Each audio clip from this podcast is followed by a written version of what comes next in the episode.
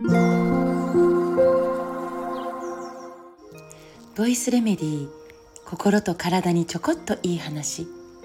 元看護師ホメオパス井上真由美です。突然ですが私は果物が大好きです、えー、一番好きなのは多分柿です、えー、その次がスイカかな。もうこの世界にまあ、他にもね大好きなんです。梨とかぶどうとかりんごとかバナナとかキウイとかもうこんなにたくさんの種類の果物があることがもうなんかほんとユニークというかめちゃくちゃ愛おしいというか果物見てると楽しいですね。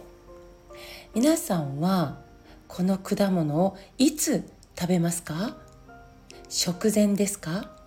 それともおやつ食感？あるいは食後のフルーツっていう言葉よくありますが聞きますが食後でしょうか、えー、果物のとっても面白い特徴のことを今日は共有したいと思います。果物って、えー、実は胃の中で消化する必要がほとんどないと言われてます。だから結構速いスピードで胃からまあ、腸に出ていくんですね。胃から外に出ていく。腸へ出ていく。果物が胃の中にいる時間はまあ15分から20分ぐらいとなってるんです。でその理由これ早いんですよね、まあ、他の食べ物はだいたい3時間以上かかるですですよね胃の中に滞在する時間が消化のために3時間以上。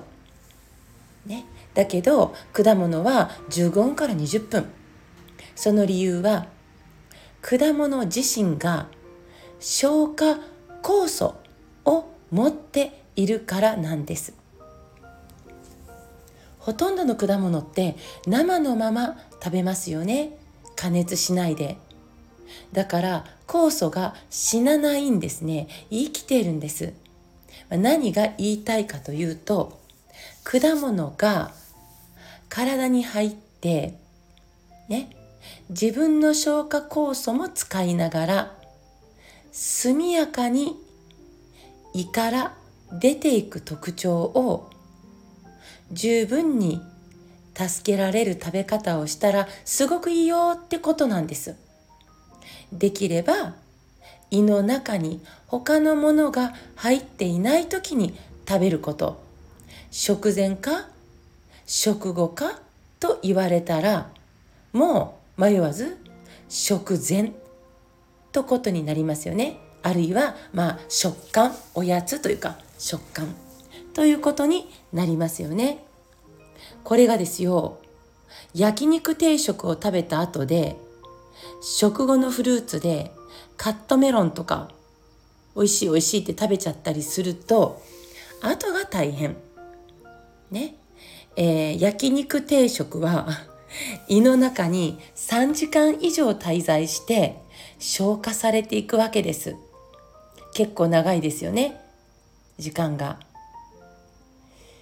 そう。で、この長いをする消化のために長いをする必要があるものが胃の中にまだ存在しているさなかに消化の必要がない果物が食後のフルーツとしてまあ入ってきちゃったらたった15分で本来いなくなるはずの果物が通過できないまま胃の中に残ってしまってね、1時間から3時間も胃の中に残るということが分かってるんです。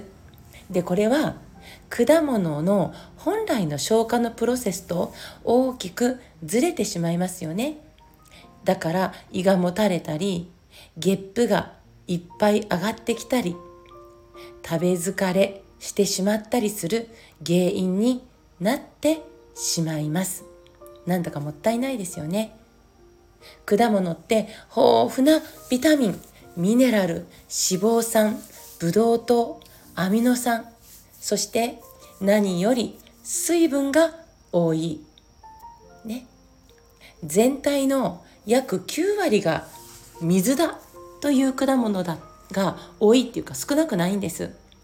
しかもこの果物の9割が水だというこの水は果物を生かしている水なんですよね。生かしている水。人間の体で言うと血液とでも言いましょうか。この生命力にあふれる水。ね。だって果物を生かしている水だから。ということになります。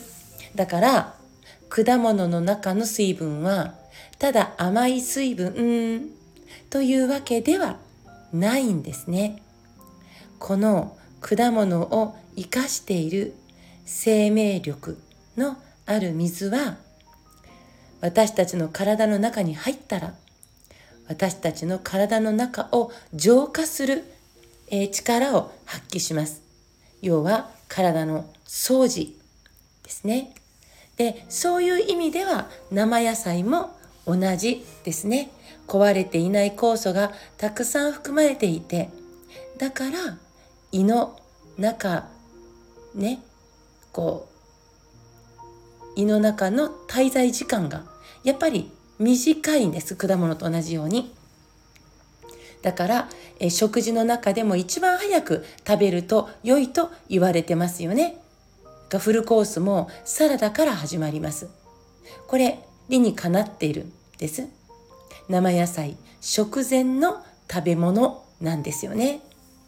命を生かしている水が私たちの体の中で命を生かす水になっていきます。